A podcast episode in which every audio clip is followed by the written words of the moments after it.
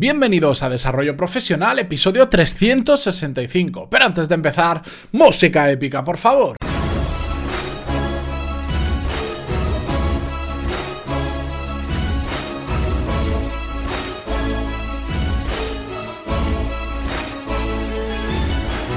Muy buenos días a todos y bienvenidos un miércoles más a Desarrollo Profesional, el podcast donde hablamos sobre todas las técnicas, habilidades, estrategias y trucos necesarios para mejorar cada día en nuestro trabajo. Antes de comenzar con el episodio de hoy, recordaros que en pantaloni.es tenéis todos los cursos donde aprender y desarrollar esas habilidades que ya hemos comentado muchas veces que son claves para mejorar en vuestro trabajo. Tenéis un montón de cursos donde se incluyen gestión de equipos, gestión de proyectos, un montón liderazgo que vais a tener esta semana, otros cursos que son más complementarios como lectura rápida, utilización de Gmail, CRMs y un largo etcétera. Al final, cualquier recurso que os pueda ayudar a mejorar en vuestro trabajo. Tenéis una prueba gratuita para ver cómo funciona desde dentro. De hecho, tenéis una de las clases de ahí es del curso de productividad, que es uno de los que os gusta mucho. Así que dadle una oportunidad que veréis que seguro que os va a ayudar a mejorar. Dicho esto, y una nota importante que quiero hacer, voy a traer en breve un episodio y probablemente, no sé si lo haré en formato curso o lo haré en formato masterclass, sobre una metodología para decidir cómo ir implementando diferentes fases en un proyecto. Bueno, ya lo entenderéis, lo explicaré con más detalle, no os preocupéis. Cuando la tenga más experimentada la traeré. Pero bueno, esto os lo cuento porque estoy testeando unos ejercicios prácticos o unos eh, test que estoy pensando si incluir o no dentro de la plataforma, como un complemento a todos los cursos que hay disponibles, porque las clases ahora mismo son clases en vídeo, donde hablamos sobre cada uno de los temas, y me habéis pedido bastante que haga esos tipo Pero antes de ponerme a implementarlo, antes de hacer todo ese contenido para todos los cursos que hay, que es mucho, estoy haciendo un testeo y quiero recibir el feedback de todos los que ya habéis hecho los cursos o estáis haciéndolos. Por lo tanto, si sois suscriptores de los cursos y queréis entrar en esta fase de testeo, no lo haré con todos, no lo voy a lanzar porque ya he aprendido que no se trata de lanzar cosas por, por simplemente intuición, nos tenemos que basar en datos. Así que si queréis pertenecer a ese pequeño grupo, de, suscriptores de los cursos que queréis ir probando las cosas nuevas que puede que vengan en un futuro, por favor, escribidme a través del formulario de soporte o en pantaloni.es barra contactar. Eso sí, es indispensable que seáis suscriptores de los cursos porque eh, tenéis que haber hecho al menos algunos cursos para poder después hacer los test, si no, no tiene mucho sentido, ¿de acuerdo? Así que ahí lo dejo, no os lo envío por email porque así es mucho más cómodo para vosotros, que sé que lo escucháis el podcast prácticamente a diario y no recibís otro email más en la bandeja de entrada. Disculpad que la presentación se haya hecho un poco más, mm, más, larga, pero es que es, para mí es el mejor método de comunicación, tanto con los, como los que sois suscriptores de los cursos, como los que no, por la forma de llegar. Dicho esto, va, vamos con el tema de hoy. Hoy quería comentaros un artículo que leí, eh, lo leí justamente ayer y que me gustó mucho y que os lo voy a dejar en las notas del programa para que lo leáis. Básicamente este episodio, os voy a ser sincero, es prácticamente una traducción de ese artículo, como siempre, pues pasado por mi filtro, por cómo yo pienso las cosas y cómo lo comparto con vosotros. Pero me resultó tan interesante que quería ponerlo casi tal cual porque es que poco más se puede decir porque lo deja muy claro. Este artículo está escrito por una persona que se llama Justin Kahn, que sé que por el nombre, pues no lo conocerá nadie o prácticamente nadie. Yo no lo conocía hasta que de repente vi lo que había hecho este señor y dije, anda, pues sí que me suenan bastantes cosas. Para que os hagáis una idea, Justin Khan es el creador de, entre otras cosas, Justin TV, que después pasó a llamarse Twitch, que mm, es una plataforma de vídeo en streaming orientada a videojuegos, pero que hace eh, si no sois aficionados a los videojuegos, sí que habréis escuchado hablar de ello porque hace aproximadamente, no sé, será un año, un año y medio, dos años, la compró Amazon por un trillón de, de dólares casi, una de estas ventas que siempre salen en las noticias. Bueno, os dejo el artículo en las notas del programa que las podéis ver en pantaloni.es barra 365 porque si lo vais desde ebook o desde algunos eh, agrupadores de podcast los enlaces no suelen verse bien así que entra directamente a la página y lo veréis. Aquí el, autor eh, Justin Kahn habla sobre cómo afrontar prácticamente cualquier cosa que se te ponga delante. Y para eso nos cuenta la historia de cómo crearon ellos Justin TV.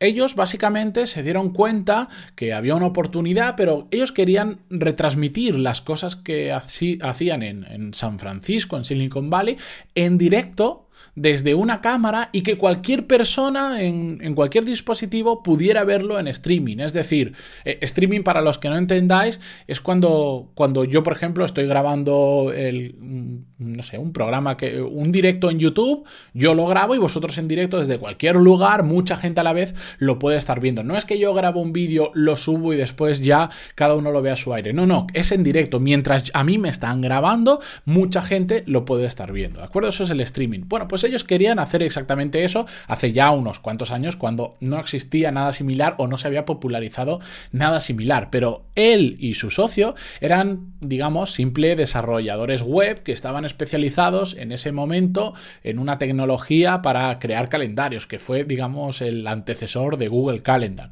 Así que no tenían ni idea, pues, de cómo funcionaba el protocolo de vídeos, cómo, qué infraestructura necesaria tenían que tener, ni servidores, ni siquiera cómo funcionaban las cámaras, no sabían absolutamente nada del tema, por lo tanto se hacía mm, algo realmente complicado aparentemente de, construir o de desarrollar. Y para eso lo que hicieron, que es donde viene lo interesante del artículo, es que deconstruyeron el problema en diferentes partes o diferentes retos que ellos se planteaban que tenían que conseguir para poder lanzar ese servicio. Y lo dividieron principalmente en dos. El primer reto que tenían que afrontar era eh, ver cómo crear una cámara móvil que retransmitiera en directo el vídeo a un servidor de ellos. ¿De acuerdo? Esto ahora parece muy fácil. Estamos en 2018, este episodio parece muy fácil, pero cuando ellos empezaron todo esto no existía. De hecho, los móviles yo creo que ni siquiera tenían cámara por el momento. ¿De acuerdo? Y el segundo reto al que se enfrentaban era ver cómo hacer que una vez ya está su vídeo, ese vídeo en directo en uno de sus servidores, cómo hacer que mucha gente pudiera ver a la vez ese vídeo que estaba alojado en su servidor. ¿De acuerdo? Esos dos retos o sea, descompusieron el problema en esos dos pequeños retos, bueno, pequeños grandes retos. Y a partir de esos dos retos lo que fueron es empezar a profundizar más en detalle. Voy a decir, bueno, pues si eh, quiero eh, resolver el tema de la parte de cómo grabo desde una cámara móvil y se sube un servidor, pues tendré que hablar con un experto en hardware que me explique cómo hacerlo. Tendré que investigar tecnologías de transmisión de datos en directo. Eh, si quiero averiguar el segundo reto de cómo hacer que muchas personas puedan ver ese vídeo a la vez una vez ya está en mi servidor, pues mm, se plantearon, por ejemplo, hablar con una startup, una pequeña empresa que ya estaba haciendo streaming en, directo. ¿De acuerdo? Que tenían esa segunda parte ya más o menos resuelta y además pues se plantearon, por ejemplo, investigar eh, los servidores que eran capaces de retransmitir en directo. Pues una barbaridad de información, que ahora parece no tanta, pero en su momento era una barbaridad. Y bueno, esto, fueron descomponiendo cada uno de esos retos en pequeñas tareas. Evidentemente, a medida que fueron averiguando, que se fueron profundizando, todas estas tareas se fueron desglosando en muchas más. Cuando hablas con ese experto de hardware, pues te dirá, pues mira, necesitas investigar esta tecnología, necesitas tal, tal, tal. Y a medida que más iban averiguando, pues más pequeñas subtareas les iba eh, saliendo. Pero ese planteamiento inicial fue lo que les ayudó a ir descubriendo todo lo que, lo que iban necesitando. Y al final, después de seis meses, pudieron lanzar el servicio, empezó a funcionar muy bien, después tuvieron, cambiaron un poco porque lo, lo orientaron a un nicho muy concreto, que era el de los juegos, le cambiaron el nombre, la, la, la, y al final, pues es el producto que después vendieron a Amazon. Esto, que es una bonita historia, al final lo que nos, enseña es que eh, se trata de deconstruir cualquier cosa en acciones más pequeñas, que sean sobre todo más manejables para nosotros y, muy importante, muy, muy importante, que sean alcanzables. ¿Por qué? Porque simplemente a veces nos abrumamos por el tamaño de las cosas. Si estas personas se hubieran planteado decir, vamos a montar la primera plataforma de vídeo en streaming, tal, tal, tal, y ya está, y se quedan ahí, Uf, si no tengo idea ni de, ni de vídeo, no tengo idea de servidor, no tengo idea de nada, ¿cómo lo voy a hacer? No, no lo hago, no, esto no es para mí, lo dejo. En cambio, ir troceándolo poco a poco y teniendo muy claro cuáles son los principales retos hace que sea más manejable y hace que sea mucho más alcanzable. ¿De acuerdo? Porque es que si no, no lo vamos a hacer. Y aquí os pongo un ejemplo muy tonto, no, ojalá fuera esos niveles de, que se lo venden a Amazon y toda esta historia, pero eh, eh, ¿cuántos, iba a decir, levantad la mano los que creéis, como si estuviéramos en un auditorio, los que creéis que, que yo tenía formación de podcast antes de empezar el podcast? Por supuesto que no la tenía. De hecho, yo vengo de estudios, podríamos decir que, tengo titulación de arquitecto, no me considero arquitecto porque no ejerzo sobre ello, y después tengo experiencia en otros campos donde he trabajado, etcétera. Pero de podcast no se veía absolutamente nada. Si yo ahora si imaginar que yo volviera un año y medio atrás y dijera, voy a hacer un podcast que lo va a escuchar eh, más de medio millón de personas, o sea, más de medio millón de descargas. Abrumador, no tendría ni idea de cómo hacerlo. ¿De acuerdo? En cambio, simplemente dije, voy a empezar haciendo un podcast y después lo haré crecer. ¿Cuáles son los principales retos? Bueno, primero, crear un podcast que a la gente le guste. Y segundo, hacer crecer el podcast. Esos son los dos grandes retos que, digamos, me podría plantear. O que me planteé en su momento, aunque no desglosado de esta forma. Pero al final, ¿qué vas diciendo? Vale, ¿cómo puedo crear un podcast? Bueno, tengo que establecer una temática, tengo que pensar en tiempos. voy a hablar con una persona que ya tengo podcast. De hecho, hablé con varias personas que tenían podcast para pedirles consejo. Y ahí fue donde fui eh, haciendo la estrategia para empezar. Además, tengo que aprender a eh, grabar, a editar, a subir, etcétera, etcétera, el podcast. Bueno, pues voy a hacer un mini curso sobre eso. Perfecto.